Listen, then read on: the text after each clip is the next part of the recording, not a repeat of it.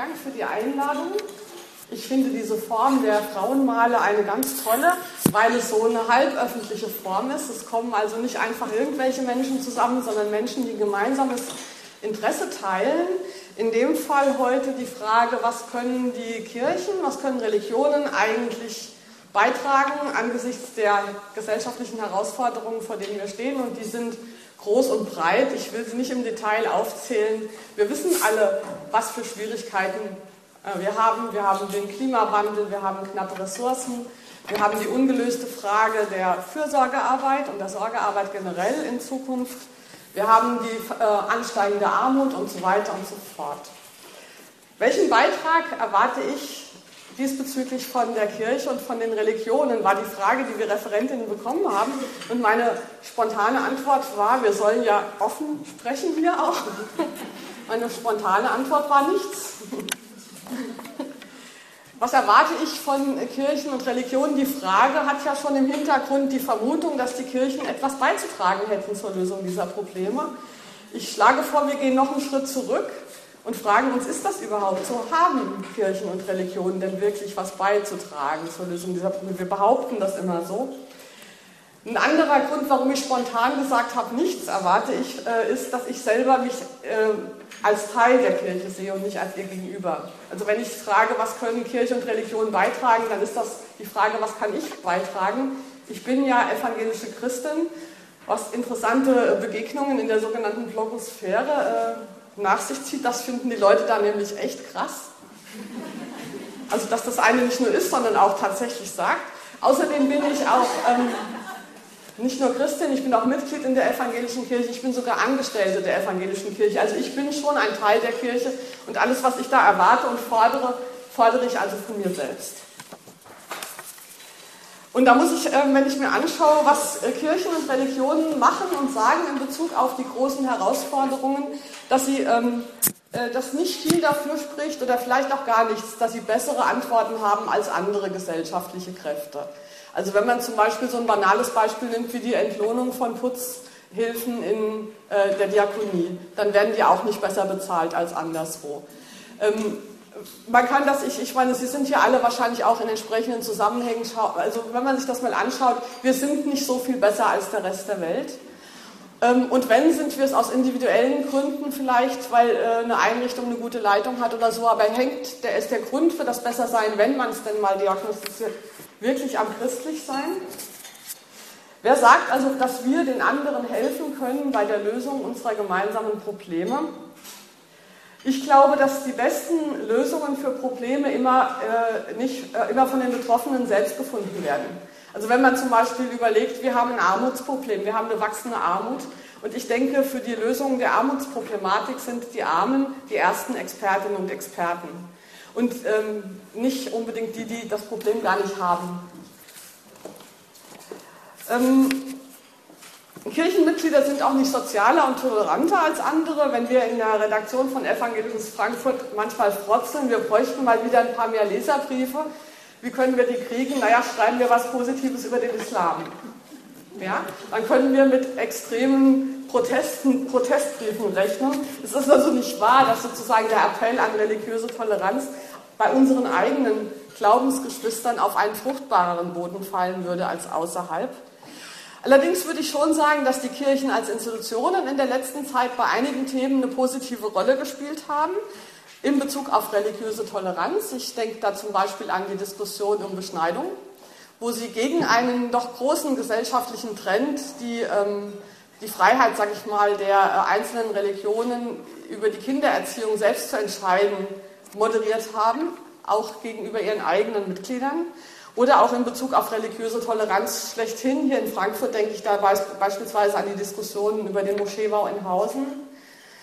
Ähm, auch in Bezug auf äh, Homophobie. Also viele religiöse Menschen gehen ja immer noch davon aus, dass gleichgeschlechtliche Liebe eine Sünde ist.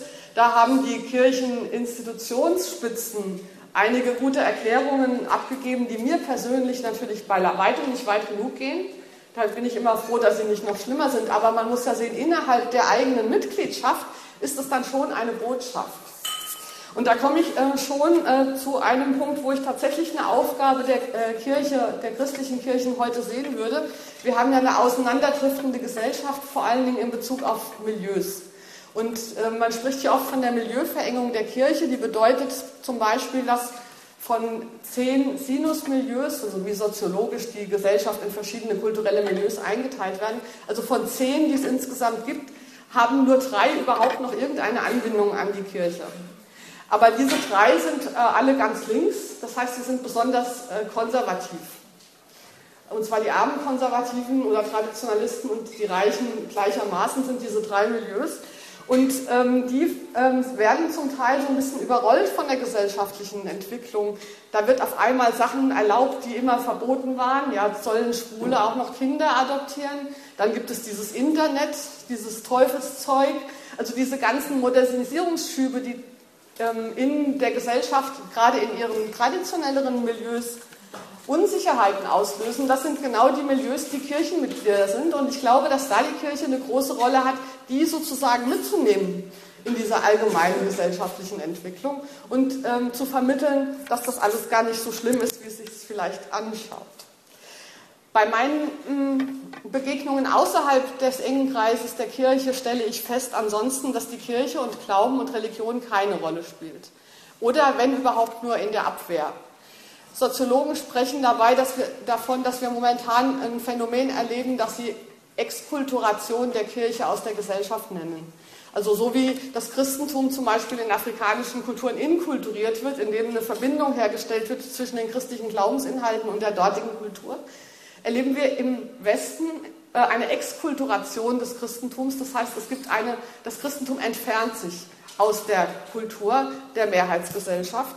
Und das hat zur Folge ähm, nicht nur, dass es immer schwerer wird, die Botschaft zu vermitteln. Ich bin ja auch in der Öffentlichkeitsarbeit im weitesten Sinne und da gibt es oft an uns den Wunsch, hier, wir haben so eine gute Botschaft, wir müssen die besser verkaufen, wir müssen mehr Plakate haben, wir müssen tollere Zeitungen machen, ja, um das besser zu vermitteln. Aber ich glaube, es ist nicht nur ein Vermittlungsproblem, sondern es ist auch ein Inputproblem. Denn wie wollen wir von Gott reden oder darüber, was Gott bedeutet in der heutigen Welt, wenn wir in dieser Welt gar nicht mehr verankert sind?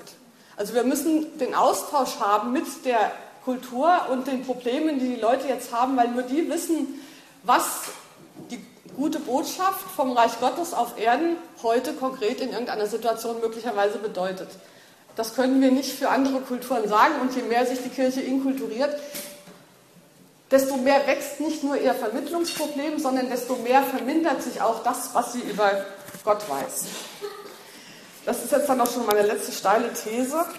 Das Problem dieses Verschwindens der Kirche und der Religion aus der westlichen Kultur ist nicht ein Problem wegen der Diakonie oder der Kultur oder der Sozialarbeit.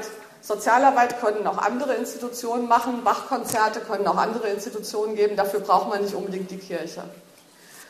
Die Kirche hält sich da aber oft dran fest, als wäre es ihre letzte Legitimation. Ich halte das für eine sehr, ähm, ähm, keine besonders gute Strategie.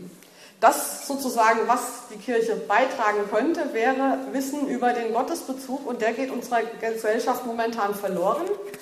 Ähm, wir müssen also mehr über Gott reden und weniger über die Kirche. In dem Zusammenhang finde ich auch sozusagen aus der Internetszene bedenklich, dass es zurzeit demnächst dieses Jahr eine große Tagung gibt. Die Kirche hat das Internet entdeckt und macht jetzt eine Tagung zum Thema Reden über Kirche im Web 2.0. Ich finde das völlig unwichtig. Wichtig ist, wie reden wir im Web 2.0 über Gott. Und meine These ist, sozusagen, damit komme ich zum Ende, wir müssen lernen, über Gott zu sprechen, ohne das Wort zu benutzen. Denn das Wort Gott produziert momentan mehr Missverständnisse als Verständigungsmöglichkeiten. Also unser Auftrag, unser Missionsauftrag ist die Verbreitung der guten Botschaft. Der Missionsauftrag ist nicht, redet, bringt die Leute dazu, über Gott zu reden oder dazu, in die Kirche einzutreten, sondern die gute Botschaft ist, gutes Leben für alle auf der Welt ist möglich, wenn Menschen einander nicht töten, wenn sie mit den Armen teilen, wenn sie ihre Feinde lieben, tralala, muss ich Ihnen nicht alles erzählen. Das ist die gute Botschaft. Das Reich Gottes ist möglich. Ich übersetze das immer, gutes Leben für alle ist auf der Erde möglich. Und ich merke, dass das Wort Gott mir sozusagen bei der Verkündigung dieser guten Botschaft mehr Steine in den Weg legt, als aus dem Weg räumt, weil sobald ich das Wort benutze, kommt dann Gott existiert doch gar nicht und die Kirchen früher und die Kreuzzüge und so weiter und wir kommen nicht mehr dazu, über die eigentliche Botschaft zu reden. Also meine Frage an uns, an Sie vielleicht auch, ist, wie können wir über Gott reden, ohne das Wort zu benutzen? Und wollen wir das überhaupt? Vielen Dank.